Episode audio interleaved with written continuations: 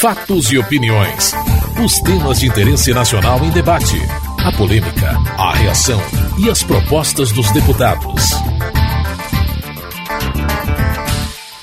Esta semana, o plenário da Câmara votou uma das medidas mais polêmicas dos últimos anos no Poder Legislativo, a redução da maioridade penal de 18 para 16 anos. A proposta de emenda à Constituição previa a redução em casos de crimes hediondos como latrocínio, estupro e homicídio qualificado quando há agravantes, e também para lesão corporal grave ou seguida de morte, além de roubo agravado pelo uso de arma, entre outros fatores. Para uma proposta cercada de controvérsias, era preciso um quórum elevado, pelo menos 308 votos a favor, motivo para muito enfrentamento nos debates.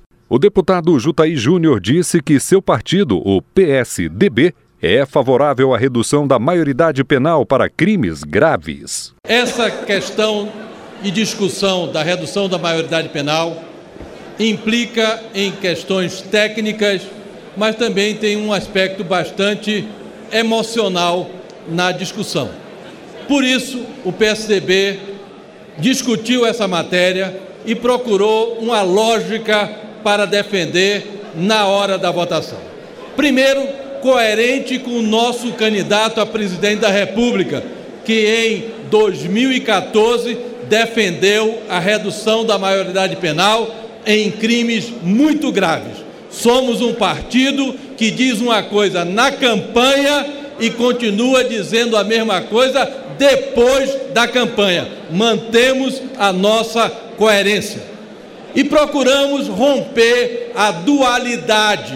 Aqueles que desejavam manter tudo como está, ou seja, não mudar em nada a questão da maioridade penal, mantê-la com 18 anos para todos os crimes, sejam eles leves, graves ou bárbaros, ou simplesmente fazer a redução linear para que todos os crimes sejam contemplados. Acontece que, durante esse processo, o relator da matéria, deputado Laerte Bessa, apresentou o seu projeto.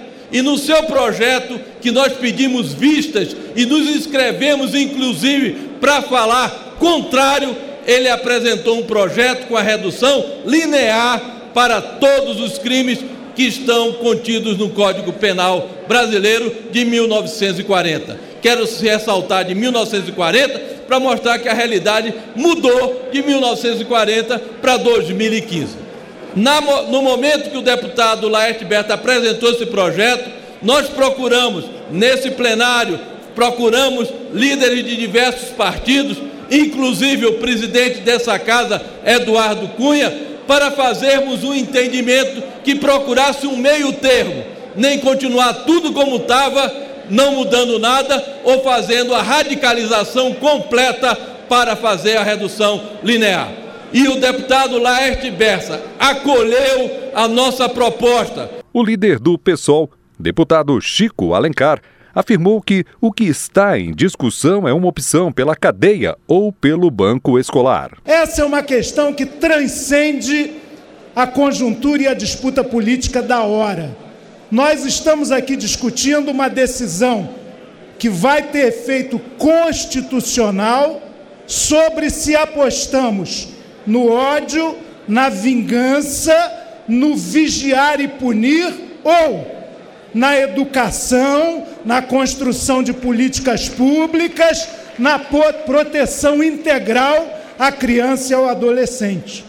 Nós estamos aqui discutindo se a gente acha que a solução é a cadeia, é a grade ou é o banco escolar e as oportunidades de vida e cultura. Nós estamos aqui é, debatendo se há na sociedade aqueles que devem continuar invisibilizados, marginalizados, os que devem morrer, os que devem, por uma condenação biológica de nascimento, numa sociedade desigual e injusta, ficar sempre à margem ou se devemos buscar um processo social aqui agora que inclua, que dê oportunidades, que reduza a exclusão social, que abra perspectivas de futuro. Nós vamos debater aqui entre aqueles que não creem na recuperação de quem ainda sequer formou plenamente o seu córtex cerebral, e eu falo do meu lugar de pequeno educador. O jovem, o adolescente de 16 anos, 17 anos, ele é um ser em formação. Para o deputado Miro Teixeira do PROS do Rio de Janeiro, é evidente a inconstitucionalidade da proposta. Com todo respeito às divergências, e sendo eu contra a redução da maioridade penal, foi buscar, claro, na Constituição do país, o abrigo, a defesa da manutenção dos 18 anos como maioridade.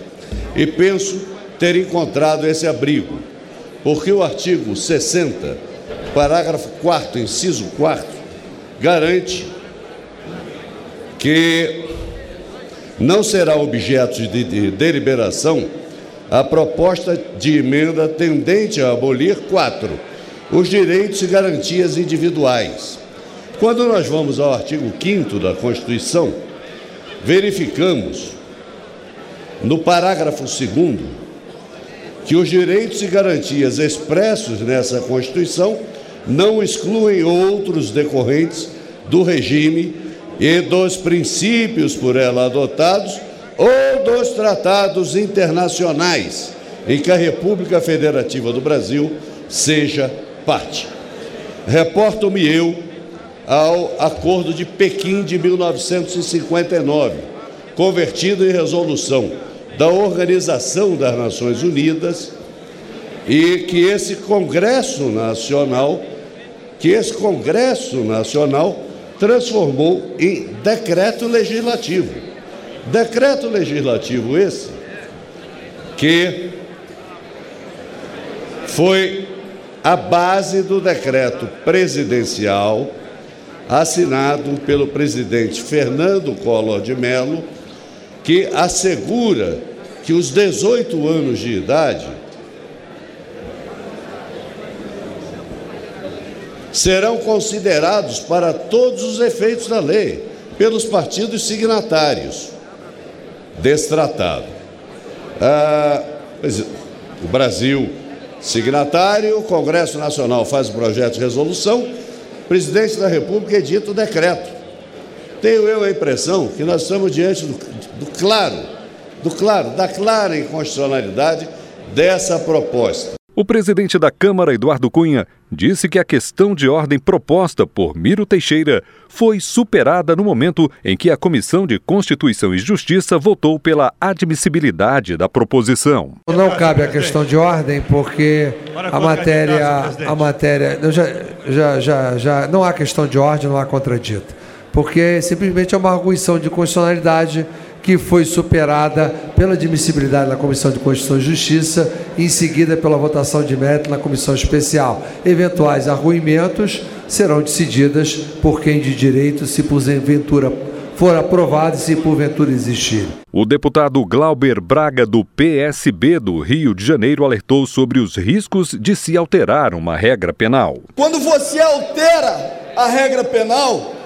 necessariamente você abre as portas estabelece lacunas para que outras regras possam ser modificadas.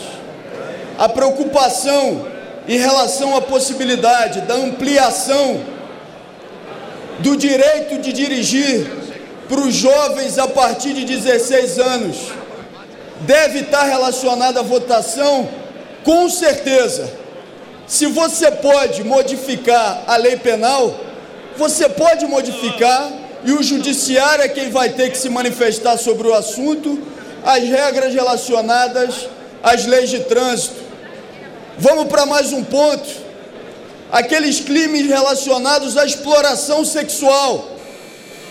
Se você for advogado de defesa de quem porventura esteja sendo acusado de um crime de exploração sexual com um jovem entre 16 e 18 anos, você, como advogado, vai, pela defesa do seu cliente, dizer que naquele caso em específico, a redução da maioridade penal fez com que existisse uma incidência. Deputado Moroni faz o sinal de que não. Eu respeito a posição do deputado Moroni. Mas quem vai ter que se manifestar sobre isso, deputado Moroni, é o judiciário brasileiro.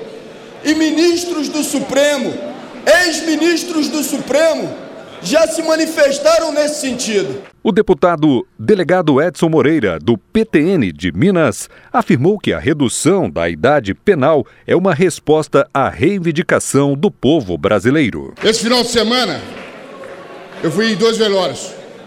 Um, o vice-prefeito estava enterrando o pai dele de 94 anos. O outro, a mãe, os pais, estavam enterrando o menor, que levou três tiros na cara de um adolescente em Uberaba. Estive lá. E a família me questionou o que vocês, deputados, estão fazendo lá na Câmara que não tomam atitude contra essa criminalidade que está assolando as famílias brasileiras. Eu falei, o presidente colocou em votação nessa terça-feira a PEC da redução da maioridade penal. E como essas mães, e como esses pais, eu vi na minha carreira de 35 anos de polícia, várias vezes pedindo providências. E quem paga o pato são os deputados, porque representa o povo e 87% do povo está pedindo para reduzir a maioridade penal. Eles querem isso. O deputado Marcos Rogério, do PDT de Roraima, ao defender a proposta, afirmou que não se trata de redução da maioridade penal, mas de emancipação penal para crimes hediondos. O Brasil discute a redução penal. 87% da população pede mudança.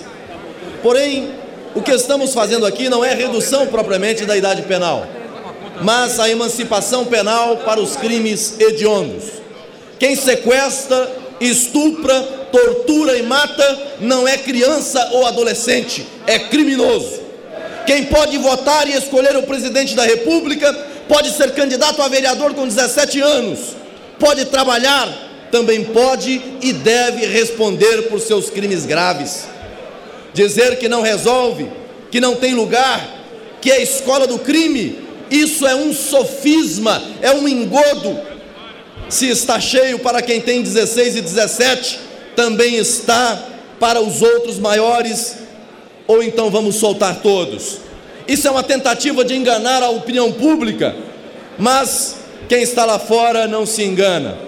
Não se engana com os discursos, porque conhece a realidade, e a realidade é triste violenta e sangrenta. Não são os discursos que preocupam, mas a violência dos crimes nas ruas. O Estado que pune deve oferecer os meios adequados para o cumprimento da pena. Isso é o que devemos cobrar. Jovem com 16 e 17 anos, repito, sequestra, estupra, tortura, rouba e mata. E aí é tratado como se fosse incapaz pegaria pela legislação atual no máximo três anos de internação e depois vai para a rua. O líder do PMDB, deputado Leonardo Pisciani, é favorável à redução da maioridade penal, sobretudo de crimes contra a vida. Hoje, durante a tarde, a bancada do PMDB se reuniu para discutir esse tema. E se havia, e havia na discussão muita, muitas dúvidas sobretudo com informações que foram repassadas ao longo do debate desse tema. E algumas que não correspondem à realidade, não correspondem ao que de fato nós estamos votando aqui. Há que se separar né, a questão penal com os atos da vida civil. Por exemplo, não tem nada a ver a redução da menoridade penal com a possibilidade, por exemplo, de concessão da carteira nacional de habilitação aos, aos jovens. Não se trata disso. O crime do tráfico de drogas, ele é um crime com legislação específica, ele tem uma lei própria que dá o tratamento específico ao traficante e o tratamento específico ao usuário, que não se confunde uma coisa com a outra. Então, senhor presidente, eu creio que resgatar de forma técnica os fatos que estão sendo discutidos contribui com o debate. Confundir o debate com argumentos que tecnicamente não se aplicam, não se sustentam, não colabora para um bom desfecho, para que a gente cumpra aqui é, a tarefa que temos. Com relação ao mérito, senhor presidente, a maioria da bancada do PMDB é favorável ao texto que foi construído em acordo na comissão especial da redução da idade penal. E por que, que nós somos favoráveis ao texto que foi construído? Porque ele é um texto que tem equilíbrio. Ele propõe a redução para crimes graves, crimes hediondos, crimes contra a vida, sobretudo os crimes contra a vida, o deputado Alceu Moreira, do PMDB do Rio Grande do Sul, disse que os jovens pobres não têm salvo-conduto para matar. Eu poderia estar aqui nessa tribuna agora falando de maneira triunfalista, como se eu tivesse razão absoluta e os outros não. Mas eu estou fazendo um discurso absolutamente contido, porque eu estou tratando, não é do bem maior, eu estou tratando é do mal menor. Qualquer das duas partes tem sobrados argumentos para fazer a defesa com muita força e com profundidade. Acontece que tem alguns que querem garantir a razão pelo discurso raso. Se nós tivéssemos a educação tal, se nós tivéssemos isso isso, sim, se meu avô não tivesse morto, era vivo. Mas nós não temos. O mundo real que está na nossa porta é outro, absolutamente outro. Não há na pobreza, nenhuma razão de mérito para justificar como salvo-conduto o direito de matar, de roubar, de estuprar, absolutamente não. Em um discurso emocionado, a deputada Keiko Ota, do PSB de São Paulo, disse que a redução da maioridade penal pode pôr um fim à impunidade no país. Estamos hoje aqui no momento de emoção, de uma comoção nacional e internacional. Eu sei que eu sou uma defensora da democracia, mas eu, eu respeito as opiniões contrárias, mas eu não posso deixar aqui de pedir aos de, a, os deputados o apoio daqueles deputados que ainda estão em dúvida sobre este tema tão importante para a nação. Senhoras e senhores, não vamos ignorar a voz das ruas. Quase 90% da população do nosso país é declaradamente favorável à redução da maioridade penal. E estes números não estão aí à toa é o reflexo, o medo, o pavor de ser vítima desses jovens extremamente violentos que matam, estrupam as crianças, jovens e os idosos. A deputada Benedita da Silva, do PT do Rio de Janeiro, citou estatísticas que apontam a morte à bala de 17 mil jovens negros por ano no país, vítimas de assassinos adultos. Eu não concordo que haja nenhuma pessoa assassinada, vitimada, estuprada, como eu fui aos sete anos sem defesa. Eu quero deixar isso muito claro não quero sorrisos. Eu quero tratar com seriedade. Porque quando nós temos uma estatística que diz que 28 mil negros morrem por anos e dentre eles 17 mil são jovens e eles morrem por bala. De onde saem essas balas? Não saíram dos revólveres da juventude. Por gentileza, eu quero fazer um apelo. Nós ouvimos a deputada Kiko falar do filho. Eu quero dizer que ela tem razão. Presidente, ela... ô presidente. Senhor presidente, como é que eu posso? Ela tem razão. Ela sabe o que é isso. Eu também sei, porque na semana passada não foi filho, mas eu estava aqui chorando por perder um jovem de 20 anos que foi baleado oito tiros. E eu queria dizer para vocês que nem isso me faz votar na redução da maioridade penal para levar mais e mais esses jovens que estão sem esperança para ficar encarcerados porque não cumprimos o estatuto da criança e do adolescente. Mas não houve votos suficientes para aprovação. A proposta que reduz a maioridade penal em casos específicos teve 303 votos a favor, 184 contrários e 3 abstenções. Faltaram, portanto, cinco votos para a aprovação. Mas na sessão seguinte, o presidente da Câmara colocou em votação uma emenda que traz praticamente o mesmo teor da proposta derrotada, excluindo apenas os crimes de tráfico de drogas e roubo qualificado houve reação. Para o deputado Glauber Braga, do PSB do Rio de Janeiro, não existe base regimental para a votação da emenda. Não imagine